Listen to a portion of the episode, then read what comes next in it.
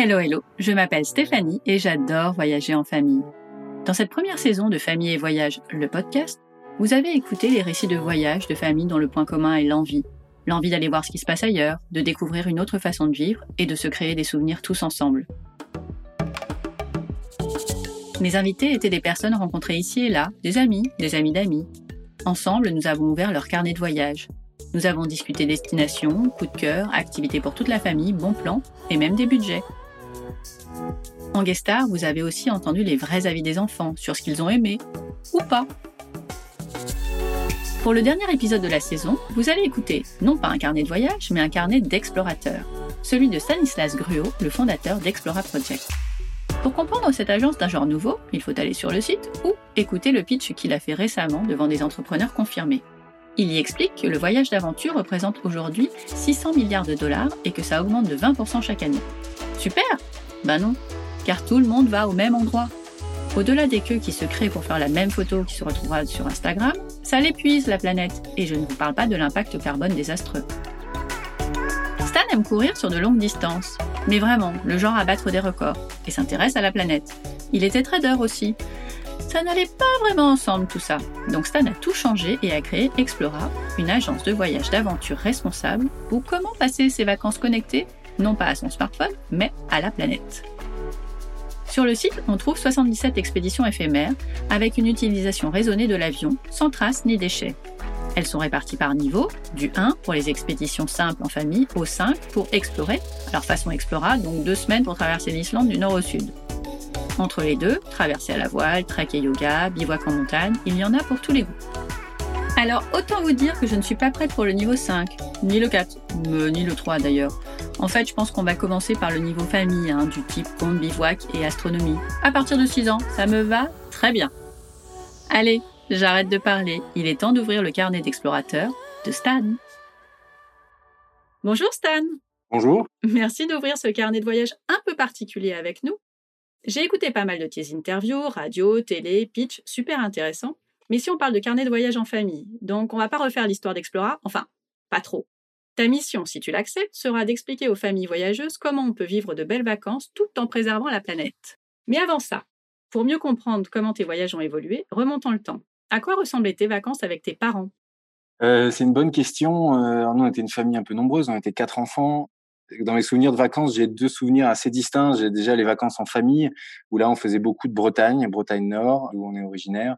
Et en petite famille, on partait souvent en Corse. Et là, j'ai les souvenirs très petits, alors évidemment, de jeux sur la plage, de sport sur la plage. J'ai l'impression qu'on passait notre journée à faire du sport, à explorer les, côtes euh, en s'éloignant de la plage. Et ce souvenir-là, à marcher d'un de, gros caillou à l'autre. Et beaucoup aussi, j'ai des souvenirs dans le sac à dos, dans le sac à dos de mon père, du coup, où moi j'étais petit, et je voyais mes deux grandes sœurs qui marchaient devant ma petite sœur n'était pas encore là. Et donc ça, j'ai ce souvenir-là, ce souvenir de rando sous des grosses chaleurs où on avait tous des sacs à dos, il fallait qu'on s'arrête. Euh, maman nous demandait de s'arrêter toutes les demi-heures pour boire. Donc c'est ce souvenir-là, en fait, c'est un souvenir de rando où on partait un peu euh, à, la découverte sur des demi-journées avec euh, le pique-nique dans le sac à dos. voilà, beaucoup de rando. Et après, j'ai cet autre souvenir qui est moins de voyage, mais qui est du scoutisme. Euh, j'ai été scout quasiment de 7 ans jusqu'à presque 18 ou 20 ans, parce qu'après j'ai fait les, routiers hein, après les scouts. Ah oui. J'ai vraiment enchaîné. Et ça, ça a été pour moi euh, l'appel de l'outdoor probablement le plus fort. Ça a été euh, l'école de la débrouillardise. Il y a, il y a beaucoup d'explorats euh, qui s'inspirent de finalement de, de mon expérience des, des scouts. Oui, donc ça répond vraiment à loin. C'est pas juste une passion qui t'est venue. Dès l'enfance, tes parents t'ont emmené en expédition? Oui, alors mes parents, et puis après, ou en tout cas, on fait le choix pour moi d'une culture, on va dire, euh, outdoor et de, un peu de la débrouillardise. Mmh et c'est vrai que j'ai toujours euh, trouvé extrêmement grisant cette espèce d'interdit autorisé qu'était l'environnement des, des, des, scouts, où il fallait qu'on se débrouille, mais dans un cadre qui nous avait été euh, construit. Euh, encore qu'avec le recul euh, d'aujourd'hui, c'était quand même pas hyper sécurisé. Et nous qui mettons évidemment le pied dans le voyage enfant et famille, on se rend compte quand même que je trouvais que les scouts c'était sacrément olé olé. Mais bon, ça a été ouais un apprentissage de la débrouillardise, du lien, du rapport au groupe aussi. Hein. On est petit, donc il y a ah aussi une construction de, de, de, de l'être qui se fait pendant ces années-là quels sont ses avantages dans le groupe, à quoi je vais bien pouvoir servir dans le groupe, euh, mmh qu'est-ce que je sais faire que les autres savent peut-être moins bien faire. Euh, et ça, je trouve que c'est en effet des choses qu'on retrouve en expédition. Une expédition, c'est une histoire de, de femmes et d'hommes ordinaires qui vont vivre un moment extraordinaire pendant un temps fini et et chacun trouve sa place. donc ça, c'est assez riche de comprendre que, que la force du groupe, c'est beaucoup plus que la force ou que la somme de la force de chacun. Donc c'est assez riche d'enseignements. Et puis évidemment, plein de conneries et plein de bêtises qu'on fait au scout, ça, ça va de soi. Hein, ah oui, mais ça, ça reste chez les scouts. Ouais, exactement. exactement. Est-ce que ça a évolué avant la naissance de tes filles, en jeune adulte du coup? Ouais, alors en jeune adulte, je suis un peu plus parti de France. Beaucoup de, de backpacking, hein, beaucoup de, avec Constance surtout, ma femme euh, aujourd'hui, on a passé, on a un peu baroudé, vadrouillé en Asie, en Europe centrale, pas mal en Grèce, on a bien aimé aussi. Euh, donc c'est vrai que c'était un peu un billet en poche et hop, on, on improvise. Et là, on se rend compte l'important euh, d'une même situation de base, les gens euh, en font une situation différente. C'est-à-dire que là, ça se joue à, la capacité à sourire, de la capacité à forcer des rencontres, à avoir l'intuition de la, bonne rencontre, euh, l'intuition de la personne qu'il faut aller voir. Et là, euh, il y a une porte au fond du magasin qui s'ouvre et qui ouvre sur une table à dîner et un joli moment à partager. Et où qu'on soit, en Thaïlande, au Laos, Monténégro, en Albanie, où que ce soit, au Maroc, euh, ce sont vraiment des voyages qui nous ont marqués. On, se rend compte que on peut faire d'un même endroit euh, une rencontre très touristique et aseptisée comme une, belle rencontre de, de sourire franc et, et, d'œil pétillant qu'on n'oubliera pas. Donc ça, ça, ça, dépend vraiment des personnes. Et, et je crois que voyage après voyage, on construit tous sa personnalité. C'est-à-dire quel va être mon rapport à l'autre quand je vais être en dehors de chez moi. C'est assez difficile de se connaître touriste. Vous savez, il y a des gens euh très très réservés dans leur pays, qui sont euh, pour autant très à l'aise dans le rapport à l'autre dès que les codes sont différents. Mmh euh, donc il y a vraiment une, je trouve que c'est une facette de notre personnalité qu'on connaît moins et je, trouve ça très riche. Est-ce que c'est des voyages qui se ressemblaient tous sur la longueur ou ça dépendait du moment? Oui, c'était des voyages longs. Ouais, c'était plutôt entre trois semaines, entre trois et cinq semaines. On partait longtemps. Je crois que c'était lié à nos boulots de l'époque aussi. Quand euh, jeune adulte, moi j'ai bossé près de dix ans dans la finance à un rythme ultra effréné. Euh, c'est assez peu de le dire. Et, et finalement, de, de, de, ce rythme fou des salles de marché, j'avais besoin de, de, déconnecter et pour, et pour longtemps. Donc, je partais quasiment pas en vacances de l'année ou des, des, quelques jours par-ci par-là, des week-ends de trois jours, et on faisait un, un vrai break chaque année. Mmh euh, c'est un peu comme ça qu'on a construit nos expériences de voyage. Et, et, je, dois, je dois être honnête que j'avais pas la conscience écologique que j'ai à l'époque. Je crois il y a, il y a cinq ou dix ans, et ça, ça je m'en cache pas. Mais c'était probablement par praticité euh, mais aujourd'hui, je, je, referai la même chose pour, pour d'autres raisons probablement, mais pour prendre l'avion, pour, pour, de bonnes raisons, pour une belle période, pour rentabiliser cet impact que ça a sur la planète. Et depuis la naissance de vos filles, qu'est-ce qui a changé dans vos voyages? On va dire qu'on essaye de, de, retrouver les émotions euh, et les moments un peu suspendus, un peu inconnus, un peu plus excitants, un peu plus grisants qu'on peut avoir lors de, de grandes expéditions euh, ou de moments de backpacking on essaie de les recréer avec ses enfants, avec des contraintes de déplacement. Euh, je sais qu'on se fait principalement euh, avec des enfants des, des, des, des, road trips en fait. Mmh cet été, on part euh, probablement van camping-car pour deux trois semaines au départ de la région d'Annecy et on va se balader entre le nord de l'Italie, peut-être un peu de, de, Croatie ou autre, et puis un peu au petit bonheur la chance. Ça, je crois qu'on essaie de pas trop le changer parce que c'est cette espèce de euh, d'impréparation ou de place laissée à la rencontre, à l'imprévu, qui fait que le voyage prend souvent des tournures euh, assez excitantes. Donc on, on essaye de cadrer pour que ce soit assez sécurisé, peut-être toutes les trois, quatre nuits. Mmh Mais le fait de pas savoir où on dort le soir, en fait, euh, je trouve, nous donne un, un, un, on donne sa chance à chaque rencontre parce qu'on ne sait pas vraiment ce qui va se passer après. Et avec des enfants, c'est un peu technique. Hein, je vous cache bah pas oui. que il faut s'organiser je, dirais un peu moins ça euh, maintenant que Philippa, notre deuxième fille, est née il y a trois mois. Euh, maintenant, on est dans des mmh. contraintes euh, évidemment différentes, mais néanmoins, on part avec elle en, en van, tous les quatre, un grand lit pour quatre à l'arrière. ouais, ok. Ouais, c'est l'aventure. Et, bien sûr que c'est l'aventure. Et ces souvenirs-là, on les oubliera pas. Et on oubliera bien avant ça des, des, des énièmes nuits en Airbnb, je ne sais où, pour 150 euros la nuit. quoi. C'est clair. Mmh, maintenant, ça devient super cher pour vivre des choses bien à plusieurs dès qu'on est quatre, euh, il faut des logements un peu, plus grands et ça devient vite cher. Donc je crois qu'en plus, c'est probablement une solution assez économique. Mais voilà, on essaye de faire du, road trip et d'y mettre des petites touches de, bivouac. Euh, ça va être pour une nuit. Voilà, et puis j'imagine que quand les, filles grandiront, on pourra mmh, élargir un peu cet espace. Voilà. La plupart du temps, je demande euh, aux gens comment ils construisent leur escapade. C'est souvent Instagram, les guides de voyage, les sites internet. J'ai l'impression que c'est pas du tout comme ça que vous faites. non, alors c'est vrai que euh, moi je, je, baigne dedans un peu toute la journée et puis on a, bah oui. on entend beaucoup de destinations. Vous savez, je suis très sensible aux histoires. Moi, moi c'est, je suis un raconteur d'histoires euh, et, et, je vois ça comme vraiment quelque chose de positif. C'est que j'adore faire vivre les, les, les souvenirs qu'on a et les raconter à mes filles et créer ces moments privilégiés là. Alors moi, je vais être sensible à une histoire que j'entends. Quelqu'un qui va me dire, tu sais, je suis allé en euh, en Carélie. Euh, c'est où la Carélie Déjà, quand on connaît pas le nom de base, euh, c'est clair. Je suis allé au Kamchatka, c'est en Russie. je suis allé au Kamchatka. Wow, génial. Et déjà, le voyage, il démarre sur ce premier nom, sur ce lieu un peu inconnu. Et puis autour de ça, on construit une expérience et c'est ça qui rend le moment excitant. C'est quand de cette histoire-là, on, on s'imagine qu'on va, voilà, on raconte une histoire à, ses enfants ou aux proches autour de nous en disant, vous savez, dans ce lieu-là, il s'est passé telle chose. C'est pour ça que le lieu est comme ça. Il paraît qu'il y a ça. Et nous, on va essayer de voir comment on peut mettre notre histoire sur cette espèce de légende. Et, et ça, ça rend la chose très excitante. Donc finalement, je suis pas du tout un, un adepte du, du et, et, chez Explora on l'est pas du tout puisqu'on est presque aux antipodes de ça du top destination de l'année 2019 pour essayer de, de euh, pour essayer de, de la coucher en 2020 on est plutôt euh, à essayer de d'avoir une histoire qui soit cohérente, qui nous fait cette espèce d'effet waouh. Et, et, si déjà on, on ressent ça, et ben on va vibrer avant le départ, et c'est ça qui va faire qu'on va être émotionnellement ouvert pour vivre quelque chose de fort pendant, et c'est ça qui va faire le voyage. Donc évidemment, on cherche des lieux isolés, un peu éloignés, peu connus. Mmh et on essaye de voilà de raconter une histoire avant et, et d'essayer de se donner les chances de vivre vraiment quelque chose pendant. Alors c'est voilà, c'est un peu un peu philosophique, mais j'ai pas de stratégie euh, proprement parlée. Probablement celle d'aller vers euh, choisir la recommandation de, de, la personne la plus passionnée et inspirée qui m'a raconté son voyage. Ça c'est sûr. Justement, le dernier voyage en famille, alors peut-être quand vous n'étiez que trois, parce que là c'est un peu tôt pour celui à quatre. C'était où? C'était quand? Alors c'était euh, l'automne 2019. Oui. On est parti au Maroc c'était la première fois qu'on allait aussi loin euh, avec, euh, avec Castille, qui est donc ma fille aînée qui a aujourd'hui 3 ans, un peu plus de 3 ans. C'était génial. On est parti 10-12 jours. on a loué une voiture et puis on s'est débrouillé au départ de Marrakech, une grande boucle.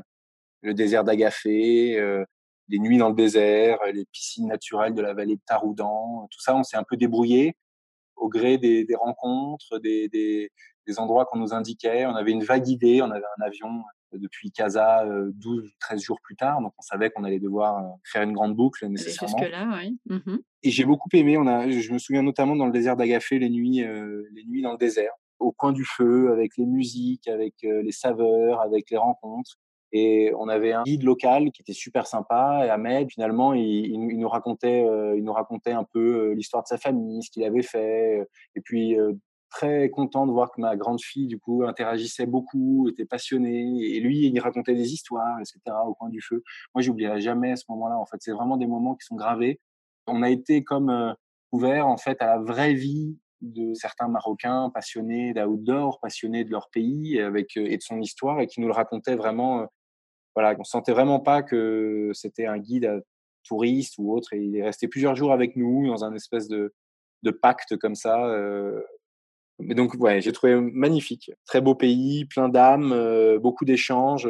Et, c'est vrai que je suis aussi vraiment sensible à, à, ce que je vois dans les yeux de ma fille. Et pour moi, maintenant, le voyage, je le fais vraiment par, euh, presque par procuration. Et c'est ses sourires, c'est son émerveillement qui crée notre joie en tant que parent. Donc, euh, j'essayais de m'imaginer comment elle, elle, elle, vivait cette situation, comment les choses lui apparaissaient. Oui, il y a vraiment un, une vision d'adulte qui est pas souvent alignée avec celle des enfants. Et c'est vraiment pas facile de se mettre dans leur godasse. Non, voilà. c'est sûr. Et là, j'ai l'impression que ça, ça prenait, donc voilà, je trouvais ça très fort. Est-ce qu'il y a eu un moment vraiment particulier? Peut-être que c'était justement quand Ahmed lui racontait des histoires en regardant les étoiles, mais est-ce que vous avez senti qu'il y a eu un moment vraiment hyper fort où elle était euh, subjuguée? C'était beaucoup avec la musique, avec les, les instruments ah, oui. euh, à cordes qu'ils ont et une sorte de violon, de, de petites violes qui, qui, se presque qui se construisent. Et quand on se baladait, je me souviens notamment à Essaouira, euh, le long de la plage, il y avait euh, des, des vieux qui avaient l'impression qu'ils avaient, je sais pas, 80, 90 ans, 100 ans, je sais pas, qu'ils avaient toujours été là et qui jouaient une musique très très entraînante avec un sourire en permanence. Et c'était plutôt vers la fin du séjour. Et, oui, je me souviens de Castille qui finalement avant, elle nous, elle nous regardait avant pour nous demander est-ce que, est-ce que je peux y aller. En fait, ça, c'est en France, c'est un peu comme ça. Bah oui, oui ils se retournent, on leur dit bah tu n'y vas pas sans nous prévenir. Donc il y a une espèce de, de regard approbateur euh, qui est recherché par les enfants euh, avant de faire quelque chose de nouveau. Et à la fin de notre notre expérience au Maroc, elle l'avait plus. En fait, elle était en confiance avec les gens qui étaient là et elle savait qu'il y avait une espèce de bienveillance vis-à-vis des enfants, mmh notamment venant des autres enfants. Ça, c'est un peu partout sur la planète, mais aussi là-bas, je trouvais des personnes âgées souvent qui avaient de regard très paternaliste et très calme et très très apaisé. Et donc, moi, j'ai trouvé ça très fort qu'elle aille vers eux, qu'elle se mette à regarder, à leur toucher le bras, à se mettre à côté. Alors maintenant, en moment Covid, ça nous ferait un peu bizarre, mais qui était dans une vraie confiance à l'autre. Et, et, ça, je trouve, je trouve que c'est vraiment, s'il y avait qu'une seule chose que j'aimerais que mes enfants aient, c'est c'est la confiance en l'autre, en fait, dans le rapport humain et, et, cette capacité à lâcher un peu prise, euh, à faire confiance tout en maintenant évidemment une intuition du rapport à l'autre et de la rencontre et, qui n'est pas à gommer complètement. Mais euh, je trouve que c'est ça qui fait, qui provoque les belles rencontres. Tout à fait. Donc Castille a un peu plus de trois ans, Explora deux ans. Comment on lance une agence de voyage d'aventure avec un bébé? Je sais que Constance, euh, votre femme, est très présente et ça joue effectivement, mais c'est deux bébés en même temps, quoi. Oui, et aujourd'hui euh, trois. Alors je sais pas si Explora est encore un, un, un c'est plus un nourrisson, mais disons euh, c'était euh, c'était un vrai pari de vie. Là, on a été euh, confronté à un, un, virage, un tournant de vie complet où euh, on avait une vie bien installée à Genève, en finance, à 200 à l'heure, avec des salaires confortables. Et disait, écoute, là, chérie, on le sent, c'est maintenant. Ce projet Explora que je porte depuis longtemps, s'imposer à nous et, euh, et elle m'a aussi euh, beaucoup poussé à le faire, peut-être en me donnant cette étincelle.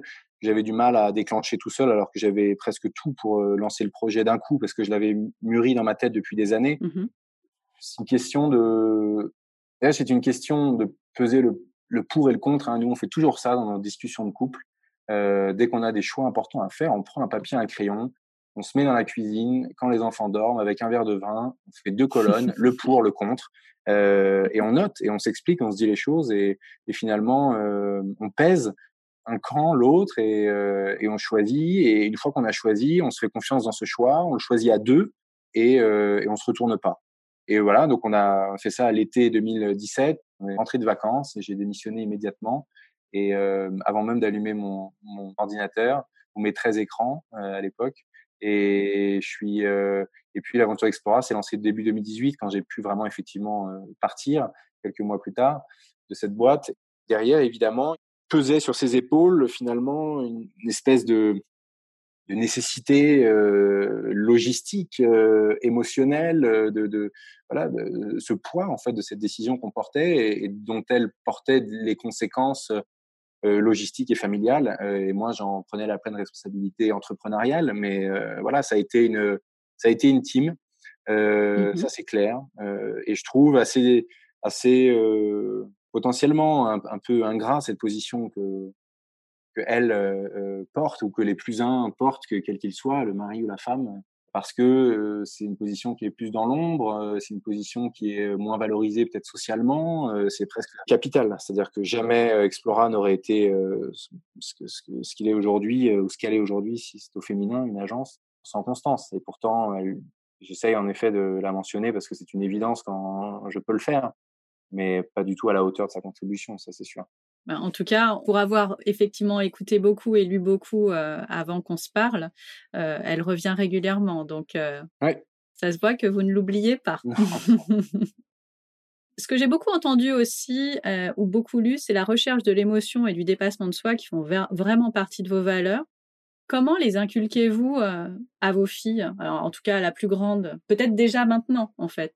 Et, et, déjà maintenant. Ouais, ouais, non, je le fais déjà maintenant pour moi, c'est le c'est le, le, plus important, c'est d'une certaine manière de, de, poursuivre ce que, ce que j'estime avoir été euh, l'héritage familial que j'ai reçu euh, de mes parents mmh et eux-mêmes euh, l'avaient hérité des leurs. Et, et ça, c'est la valeur du travail quand même, la valeur de, de l'effort, la valeur de, de démarrer d'un milieu simple. moi, je ne vais pas dire que j'ai démarré d'un milieu simple, mais je sais que mon, mon père a, a démarré d'un milieu très simple mon grand-père mmh d'un le milieu le plus simple que la France pouvait offrir. Et donc, euh, nécessairement, j'ai l'impression que de génération en génération, on construit ça, mais il faut absolument pas l'oublier.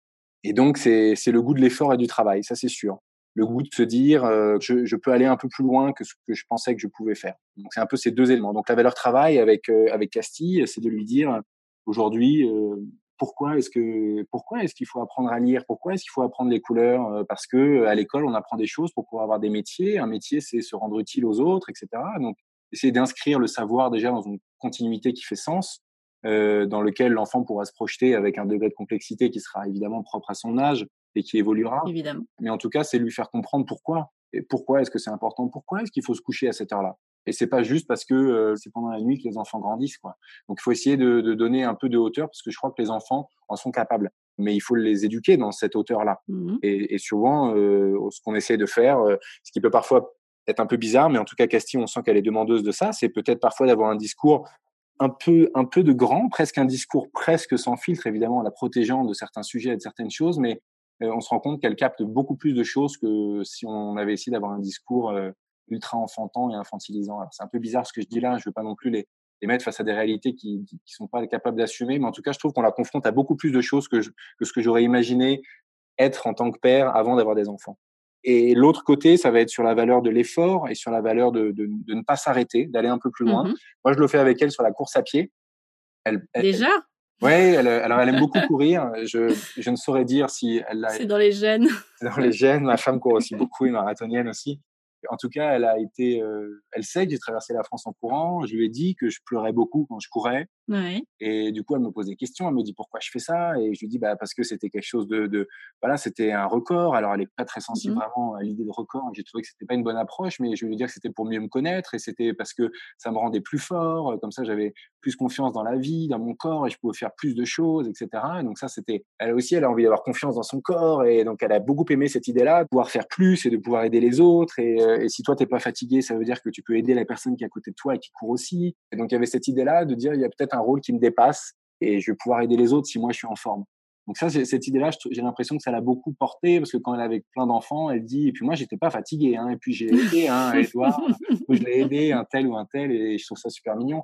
Donc en fait c'est plutôt, euh, bah, parfois on court, elle me demande beaucoup de courir avec elle, c'est des petites distances, on va courir 50 mètres, on va courir 100 mètres et je lui dis écoute, essaye pas de courir le plus vite, essaye de courir le plus longtemps, euh, souffle, mmh respire, parle moins, euh, mets tes bras comme ça et, et voilà, d'être plus moins dans la performance que dans l'espèce de contemplation de l'effort et de, de, de, revaloriser un peu plus le, le l'endurance de fond plutôt que la performance euh, immédiate. Et je trouve très mignon que d'elle-même, elle, elle, cherche à aller un peu plus loin, à dire, je sais que quand je lui dis qu'on va à cet arbre-là, elle s'arrête pas, alors qu'elle m'a très bien entendu. Elle veut, elle veut montrer mmh qu'elle peut aller à l'arbre d'après. Et, et, je suis sûr que c'est c'est un, ça, c'est un message de C'est un état d'esprit, euh, ouais, c'est un état d'esprit qui, qui, me plaît beaucoup. Ouais.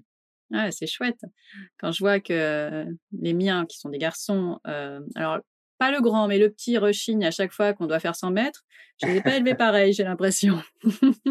Bon, après, ça dépend de la sensibilité des enfants. Hein. Après, il y en a, chaque enfant a des domaines d'expression différents. Et puis, je pense que tout, tout doit être valorisé. Mais mmh, le côté râlerie permanente, je suis pas sûre. Hein. bon, j'ai encore des trucs à, à essayer d'améliorer, en tout cas, de ce côté-là. Parlons un peu d'Explora, en tout cas dans sa version euh, expédition en famille. Sur le site, j'en ai trouvé trois qui ouais. sont accessibles à partir de 6 ans. Il y a la rando euh, Tipeee avec un âne en Ardèche, il y a les comptes bivouac et astronomie en famille et euh, canoë bivouac en famille. Est-ce que vous pouvez nous expliquer le concept d'Explora, mais à travers ces expéditions famille Donc vraiment pour ce public en particulier.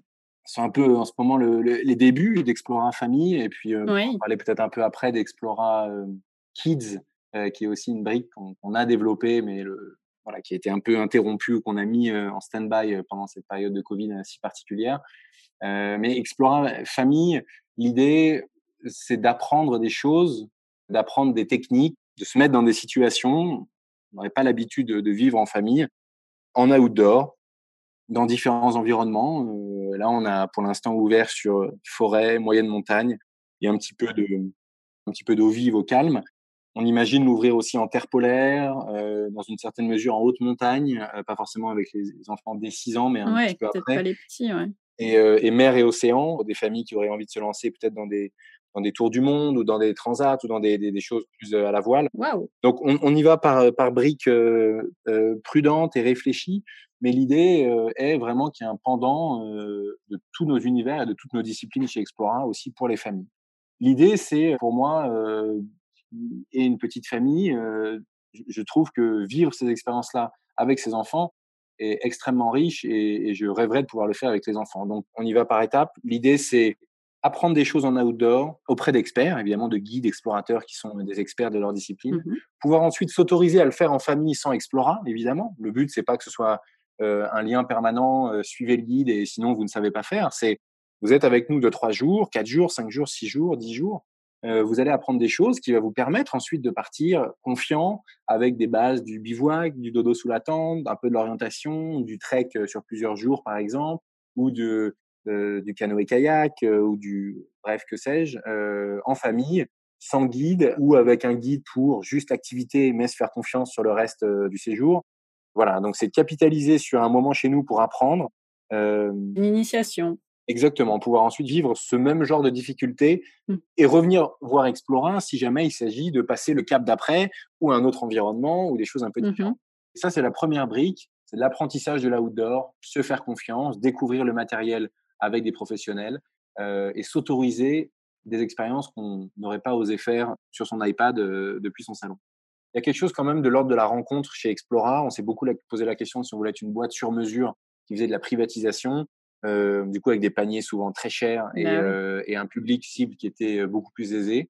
Et il y a quand même dans Explora une mission d'utilité publique qui est d'offrir ce genre d'expérience au plus grand nombre. Alors c'est beaucoup de le dire, il y en a beaucoup qui peuvent même pas s'offrir de vacances, donc il faut quand même garder en tête que les vacances c'est un sujet de privilégié, mais en tout cas euh, d'offrir ces expériences-là au plus grand nombre en créant des groupes et faire se faire rencontrer plusieurs familles. Mmh et pour l'instant, alors c'est un peu les débuts, les premiers départs ont eu lieu fin juin. On a eu deux, trois départs qui sont, enfin, deux, trois expéditions qui sont déjà déroulées. À chaque fois, il y avait entre deux et trois familles par date.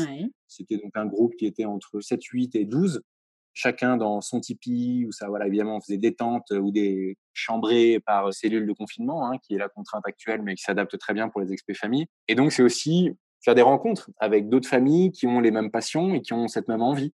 Les enfants euh, partage des choses plus fortes et plus rapides que les adultes ne s'autorisent à le faire souvent. Donc voilà, c'est aussi faire des rencontres et peut-être rencontrer une famille bordelaise, toulousaine, lyonnaise, ancienne, que sais-je, qui avec qui on pourra garder contact et peut-être vivre ensemble des d'autres expériences. Et c'est des enfants qui avaient quel âge à peu près? Les neuf premiers mois d'activité en 2019 ont, ont été qu'avec des expéditions à partir de 12 ou 14 ans. Ça veut dire que quand on a sorti l'offre famille tout début 2020, juste avant le confinement, il y a quand même pas mal de familles avec des enfants entre 6 et 12 ans qui attendaient que ce genre d'expédition sorte. Donc, c'est vrai que c'est l'appel d'air qu'on a eu. Donc, on a eu essentiellement des, des expéditions 6-12 ans. Et euh, on avait déjà des, des expé familles avec des enfants ados de 12-14 ans qui partaient. Et là, tout le reste de notre catalogue est, ouvert hein, à partir de, en fonction des expéditions, 12, 14 ou certaines à 16 ans, je crois. Mmh euh, on peut déjà vivre des choses avec ses ados. Et il y a déjà plus de 70 expéditions pour ça. Mais pour les très petits, c'est vrai qu'aujourd'hui, il n'y en a que trois. Et j'espère que ça va, que ça va grossir parce que voilà, ça a super bien marché. Compter bivouac, astronomie en famille. Euh, les retours qu'on a eu, on a eu presque que des 5 sur 5. Euh, alors, il y a un papa qui nous a mis, je vous mets 4 sur 5 parce que le sac était trop lourd. J'ai dû poser mon lundi.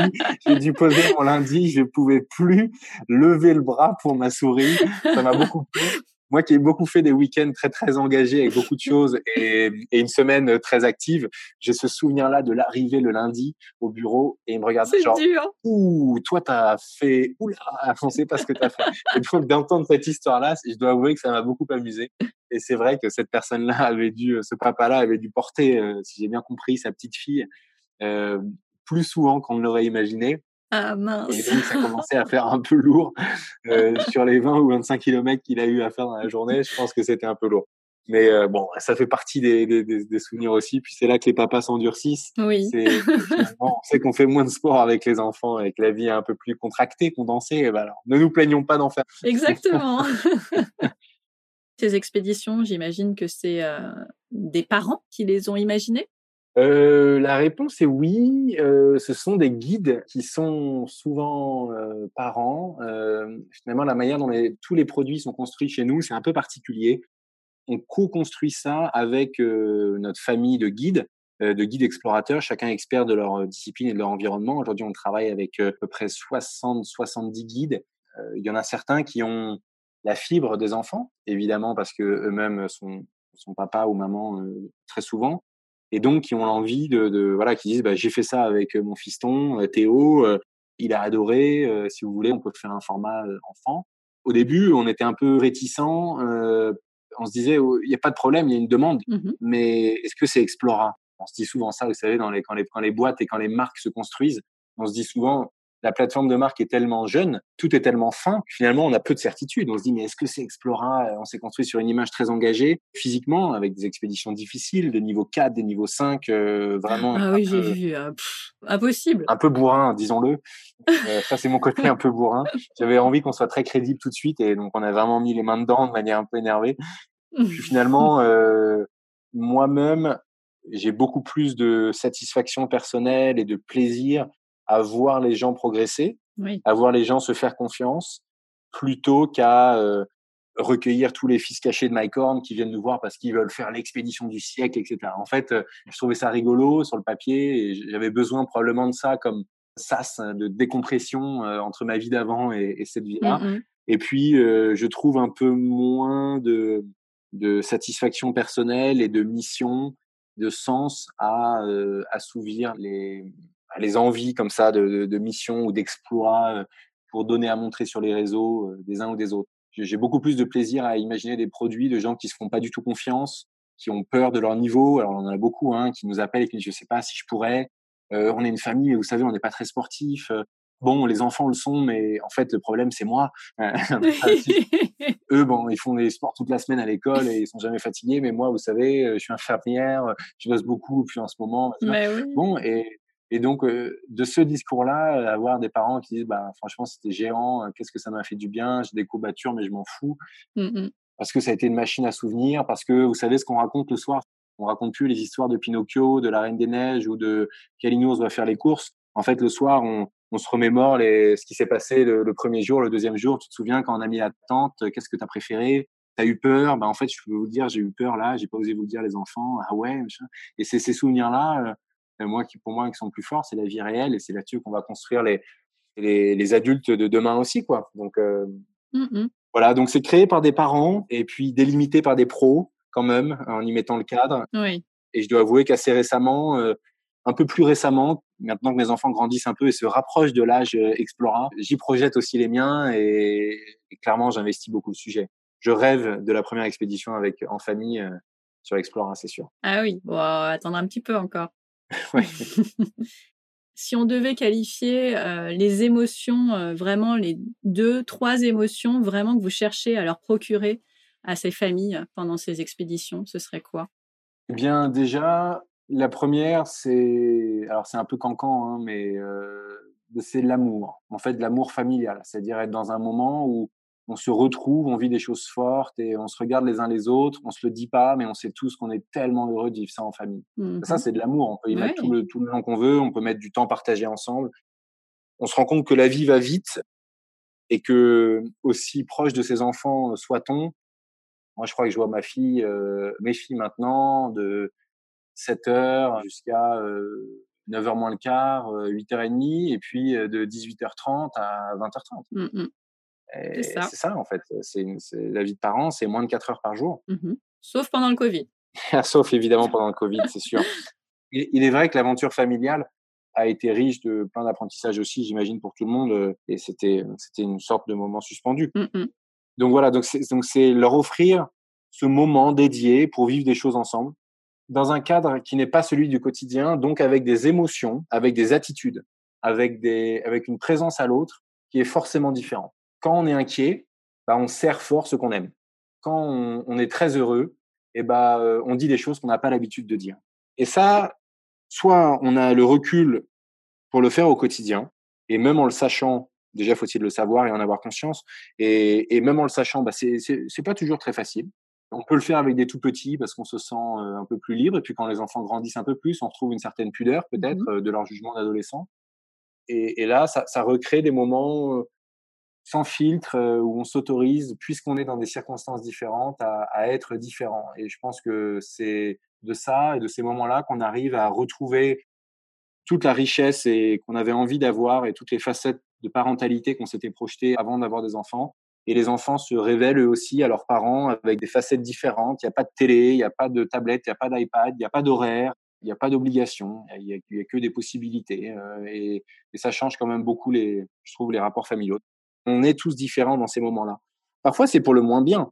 Parfois, on est stressé, on est tendu, euh, on est, on se parle pas aussi bien qu'on aurait dû se parler, mais c'est aussi ce que ces moments-là viennent révéler et c'est ce que mmh ces moments-là viennent euh, faire éclore en nous. On avait besoin d'être comme ça parce qu'on avait peut-être une tension, une pression qui avait besoin de sortir et elle sort dans l'effort. Il vaut mieux qu'elle sorte dans l'effort plutôt qu'elle ne sorte euh, autrement dans l'univers familial ou, ou, dans des moments moins contenus et moins euh, et moins purs moi, j'y vois, voilà, j'y vois un, espace privilégié de, de, redécouverte de la famille. Et puis après, j'y vois l'émotion d'apprentissage, d'émerveillement. C'est des choses vraiment classiques, mais de savoir-faire, de savoir faire du feu, de, de, reconnecter à, au monde virtuel, de reconnecter aux histoires qu'on a, qu'on nous a lues, de, de voir, de voir la tête d'un renard en vrai, de voir le, les petites crottes d'une marmotte en vrai, de voir les yeux de, de chouette la nuit euh, euh, qui nous fixent, de voir cette espèce de peur teintée d'appréhension, d'excitation, de, de, de voilà ce, moment d'apprentissage aigu euh, et ben ça on, le perd un peu on est dans des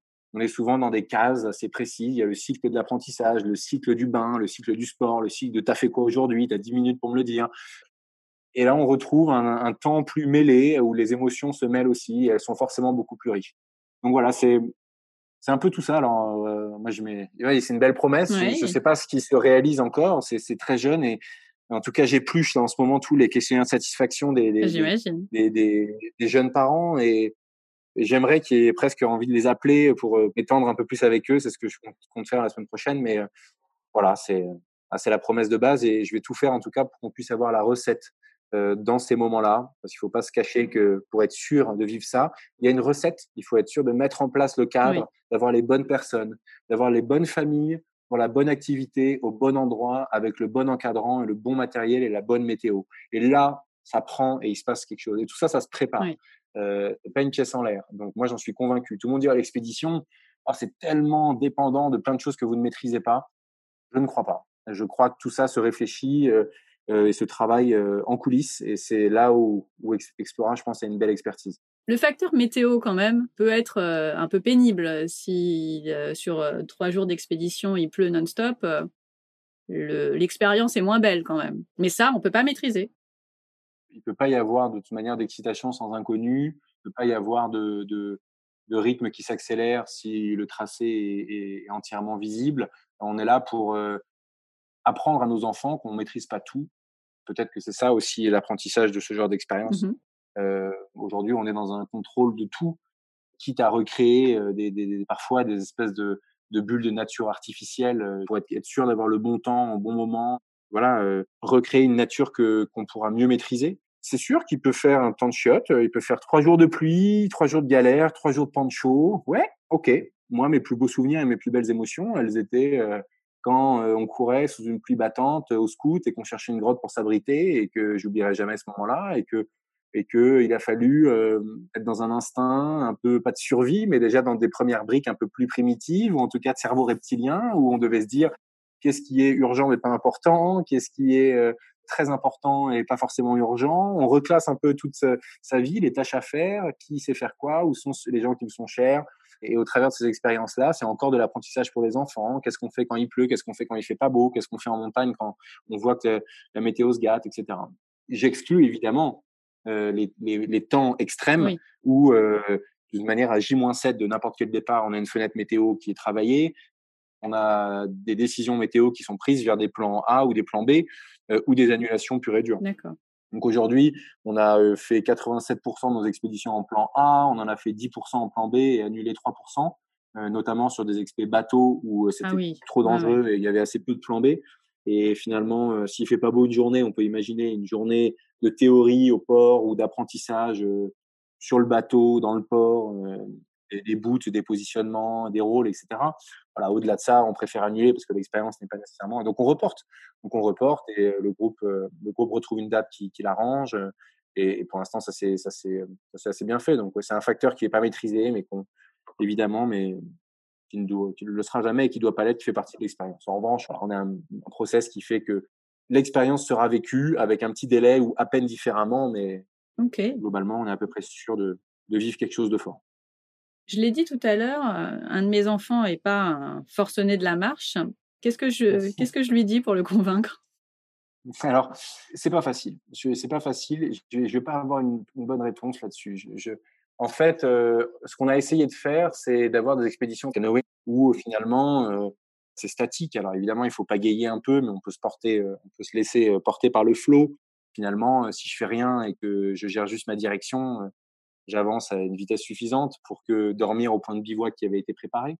Donc, pas une charge physique qui est forcément importante sur toutes les expéditions. Un peu plus en trek, c'est sûr. ça, c'est sûr. Non, je crois que c'est important d'avoir le produit qui soit en phase avec la personnalité aussi de ses enfants ou de ses ados. Il faut, il faut, il faut rien forcer. En revanche, parfois, il faut quand même, je pense, mettre le pied à l'étrier sur une première expérience. Vous savez, l'ado qui traîne les pieds et puis finalement qui veut revenir et qui veut, qui veut ne faire que ça, c'est aussi très fréquent. Donc après, il y a de l'intuition de, de, parents à dire, écoute, fais-le. Et si ça te plaît pas, on le refera plus jamais. Ça. Je crois que ça marche souvent. Fais-moi confiance. Mmh aussi d'être avec les parents dans des âges, je connais pas encore, mais que j'ai avec mes, mes, mes, neveux et mes nièces. quand on approche 8-14 ans, on veut qu'une chose, c'est ne pas être avec les parents. c'est ça. aussi. Donc là, on est encore dans un autre sujet. On a testé début mars Explora Kids et Explora Teens. Kids, c'était pour les 7-12 et, et, Teens pour les 13-17. Et après 18 et plus, bah, on revenait sur nos expéditions classiques. On avait, on a toujours quelques belles expéditions en carton qui ont été en ligne quelques jours. Et puis le Covid est arrivé. Mmh nous semblait très évidemment pas opportun pendant cette période de repli sur soi, de repli sur cellules de confinement, cellules familiales, d'aller dire à des parents laissez-nous vos ados et on s'en charge. Et donc on s'est dit que c'était beaucoup de messages. Peut-être il fallait être un peu plus simple pendant cette période-là. On a recentré sur des expéditions pour les adultes ou en famille, qui se prêtent aussi assez bien au Covid, hein, puisque les familles veulent voyager ensemble. Mais c'est toujours dans les cartons. Euh, je pense que c'est Explora, puisqu'on en parlait. C'est aussi ça, Explora. Donc il y a de la place pour ça. Il y avait, euh, et, il y avait un peu, pas sur des modèles de colo de vacances, mais probablement sur des modèles de, de camp scout. C'était, c'était, on a beaucoup travaillé d'expéditions. on, on avait quatre ou cinq euh, d'une semaine, samedi au samedi, possibilité de les doubler, donc de faire 15 jours, du samedi au samedi, Mercantour, mon premier 4000 pour des enfants de 12-13 ans qui vont faire de l'alpi, et c'est ah, carrément possible. Je dors en refuge, entre 8 et 12 enfants maximum, deux encadrants, et, l'expérience, elle était, elle était assez cool. On avait même imaginé plusieurs groupes d'enfants qui se retrouvent pour certains, pendant certains jours où là, il y a un, groupe un peu plus large et ils vivent dans un refuge, une espèce de soirée à une vingtaine, un peu mmh plus sympa, sans les parents et, on, trouvait ça, on trouvait ça très très bien. Donc voilà, ça va venir. Je pense qu'il y a une, on nous le demande pas mal. Quel budget il faut prévoir pour euh, pour ces expéditions en famille? Aujourd'hui, on est euh, sur un budget d'à peu près entre 2 et 3 400 euros par personne. pour l'instant, on a fait un prix adulte et enfant et on est en train de, faire un prix enfant qui sera un peu moins cher. Mmh donc ça reste quand même un budget derrière nous, la difficulté, c'est vrai que c'est qu'un enfant, euh, au-delà du fait qu'on soit tous habitués à des Happy Meal et à des menus enfants et à des tarifs moins de 12 ans, euh, en expédition, il coûte aussi cher qu'un adulte. Bien sûr. Euh, on, est, partagé. Et l'Explora, c'est beaucoup construit sur une image très transparente et très simple et non mercantile ou non commerciale, pas de promo, pas de solde, pas de, pas de prix qui, qui clignote. là, aujourd'hui, les expéditions, c'est le même prix.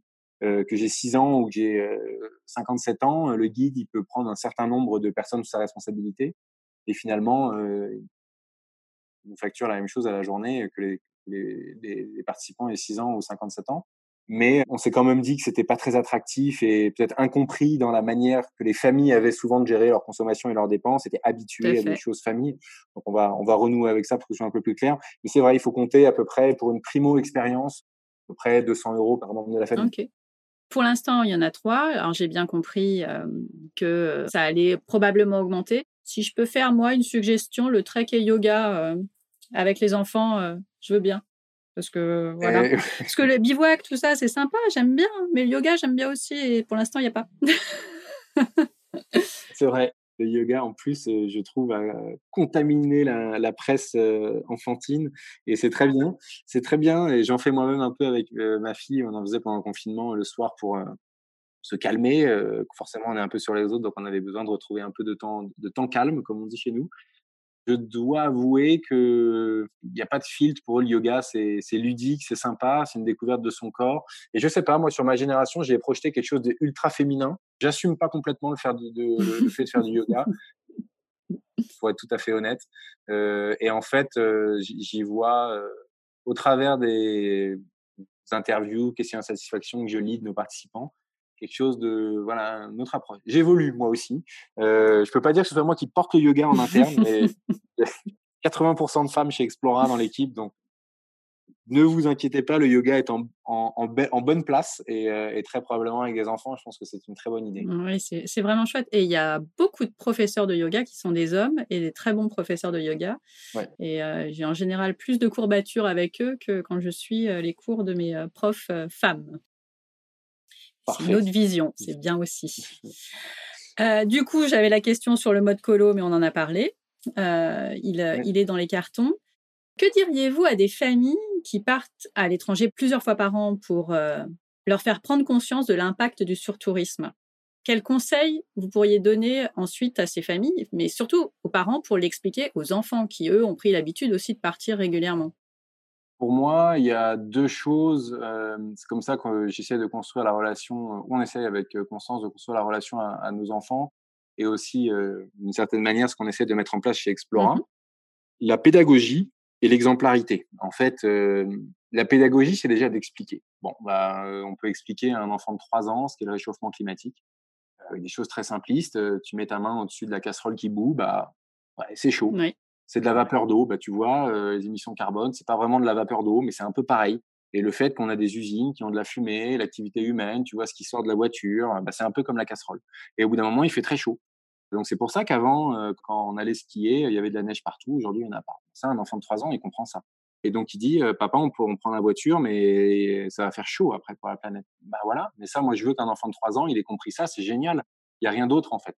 Donc ça, c'est déjà être capable d'adapter ce discours à tout âge. Et c'est beaucoup plus simple avec des enfants que ça ne l'est pour des adultes qui ont été endurcis, en effet, à des années de je vis, quelles qu'en soient les conséquences. Et puis après, on a tous vécu avec nos générations. On peut pas pas tirer sur les générations passées, mais c'est vrai qu'il n'y avait pas la même prise de conscience. Absolument. Donc, c'est leur montrer déjà, donc la pédagogie, c'est leur mettre les chiffres en perspective. Je parle pas forcément pour les enfants de 3 ans, mais leur donner un équivalent. C'est-à-dire, voilà, on prend l'avion, c'est comme si on mettait tout dans la même poubelle pendant un an.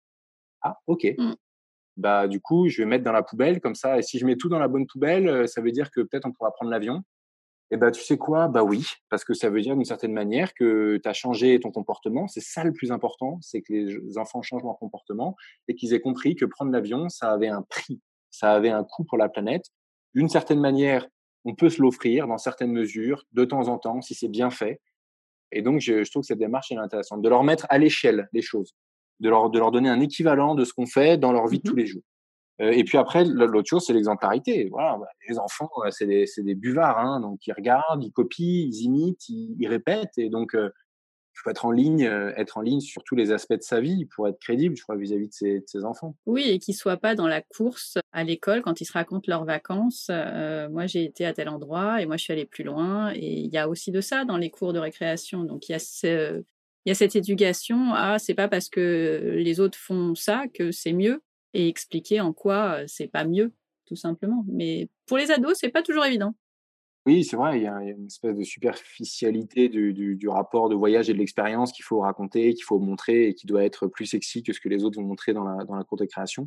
Mais du coup, on en revient à cette idée, me semble-t-il, de l'émotion vécue. C'est-à-dire que les meilleurs conteurs d'histoire, attention, c'est pas les parents, ce sont les enfants eux-mêmes. Et si on fait cet exercice de, on fait ça de temps en temps avec Castille, on lui dit, et ce soir, c'est toi qui me racontes l'histoire elle sait pas lire, ça va de soi, et elle raconte l'histoire en regardant les images. Je vous assure que c'est une histoire vachement mieux.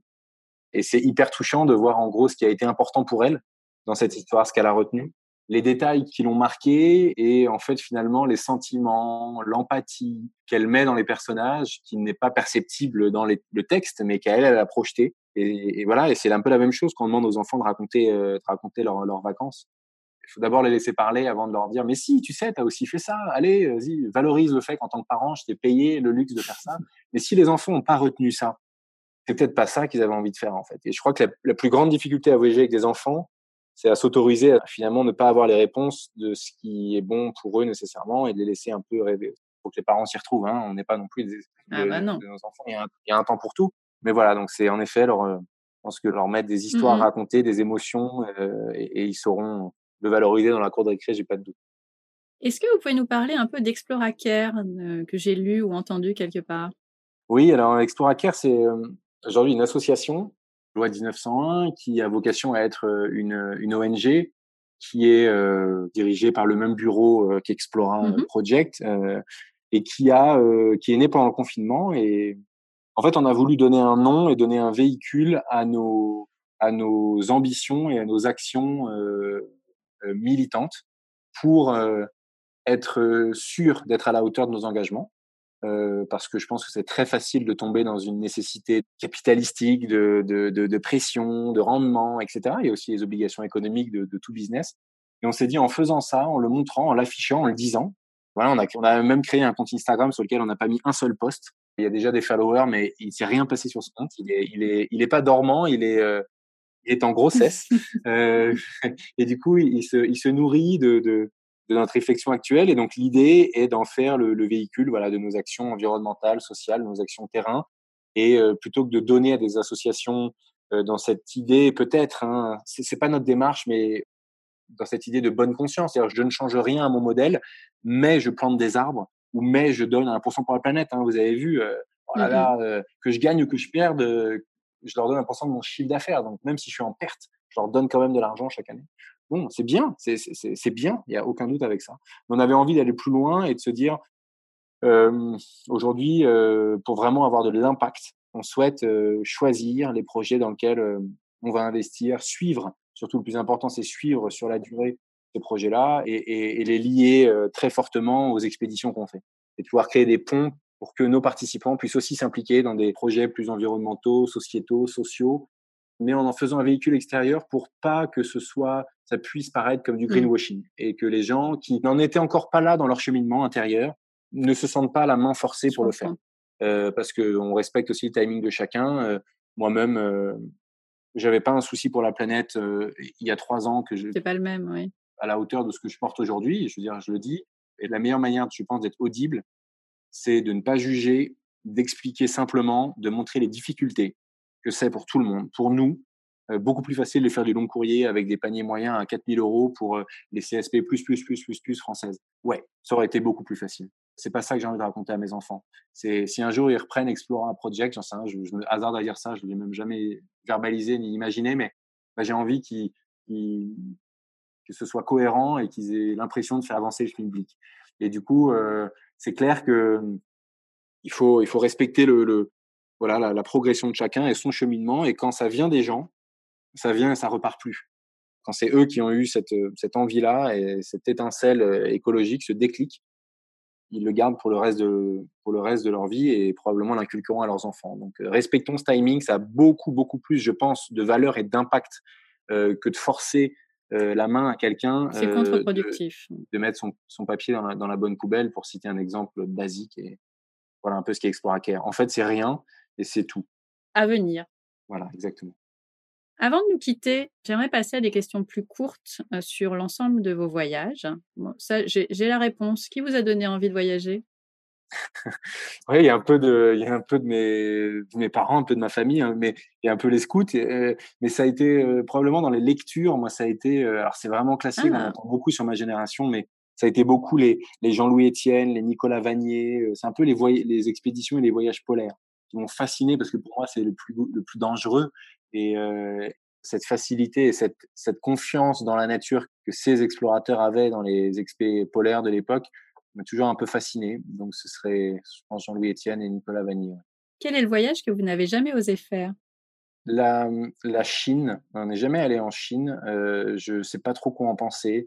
Ça me fascine autant que plein d'aspects de cette culture ne me plaise pas mmh. particulièrement. Je ne sais pas trop comment aujourd'hui le tourner de manière positive vis-à-vis -vis de mes enfants non plus.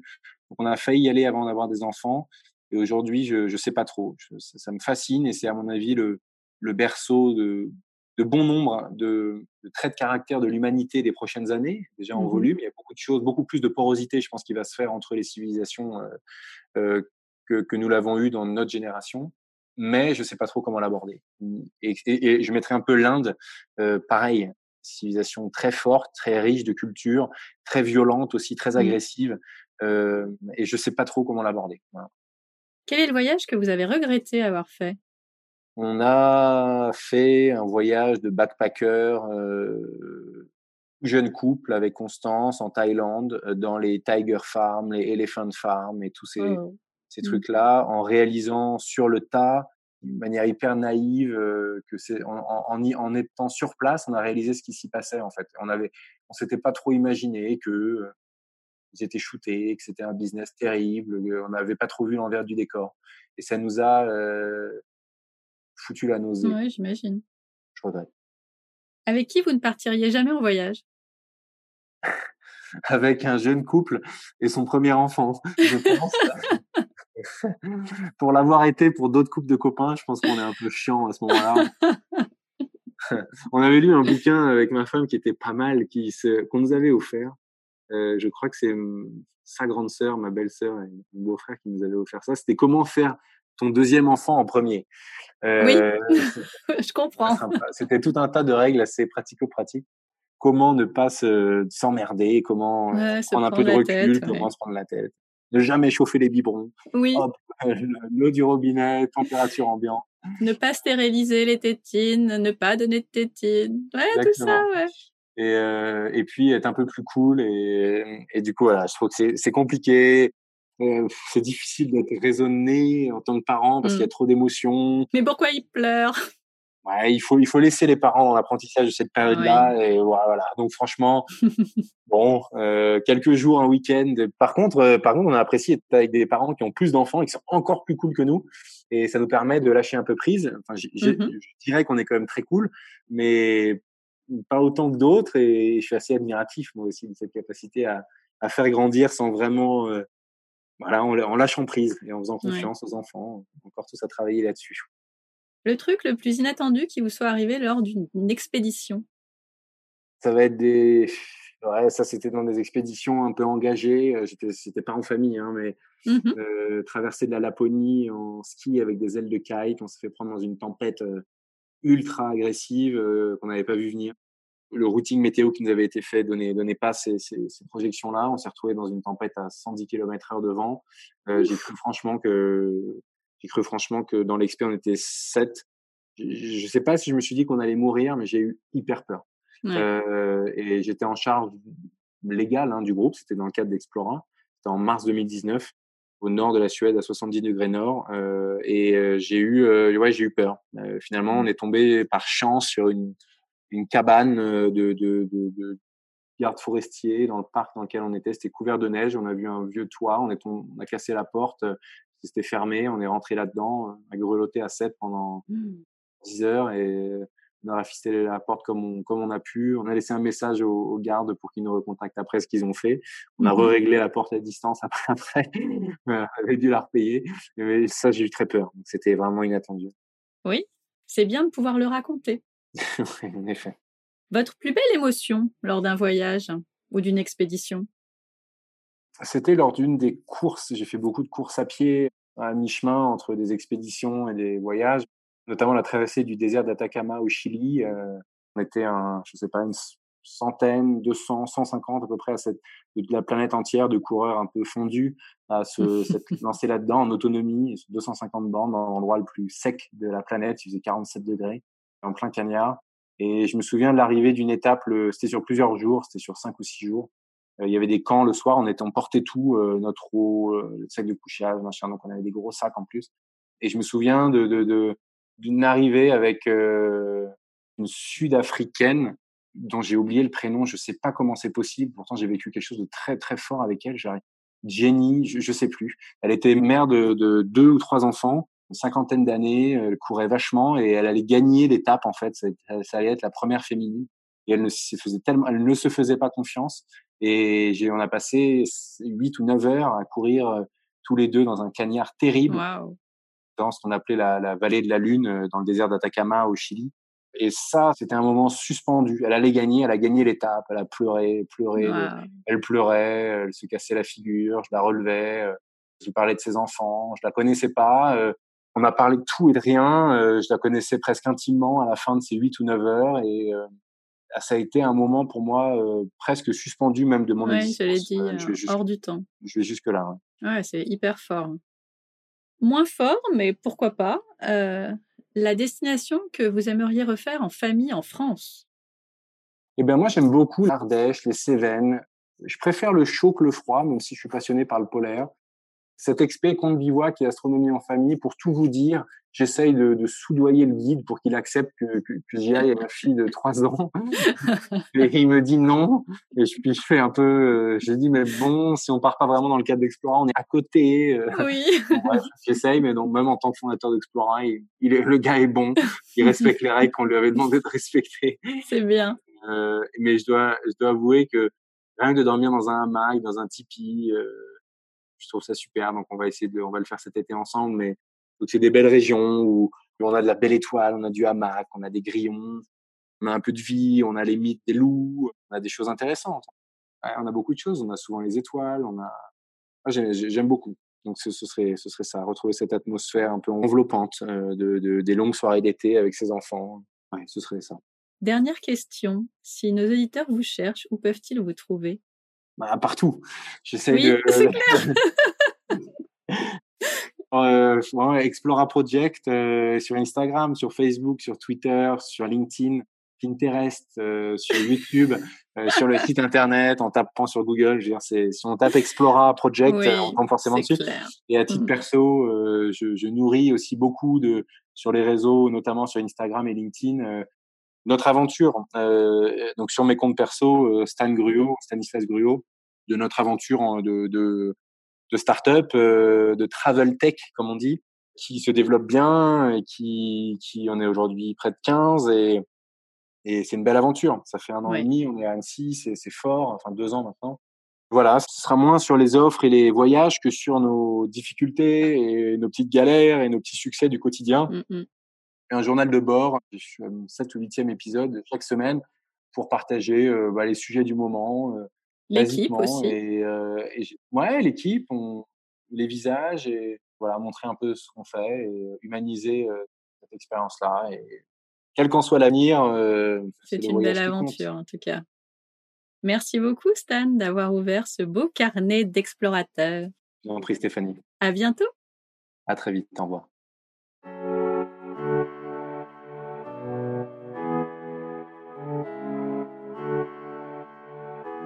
Merci d'avoir écouté jusqu'au bout. Si vous n'avez pas tout noté, pas de panique. Toutes les informations sont dans les notes de l'épisode sur le blog famille et voyage avec un s.com slash podcast. Cette première saison vous a plu? La meilleure façon de me le dire et de m'encourager, c'est de vous abonner, d'écrire un commentaire ou de mettre une petite note 5 étoiles sur Apple Podcast. Encore, merci. On se retrouve en septembre. D'ici là, je vous souhaite de très belles vacances et n'oubliez pas, prenez soin de vous et évadez-vous en écoutant Famille et Voyage, le podcast.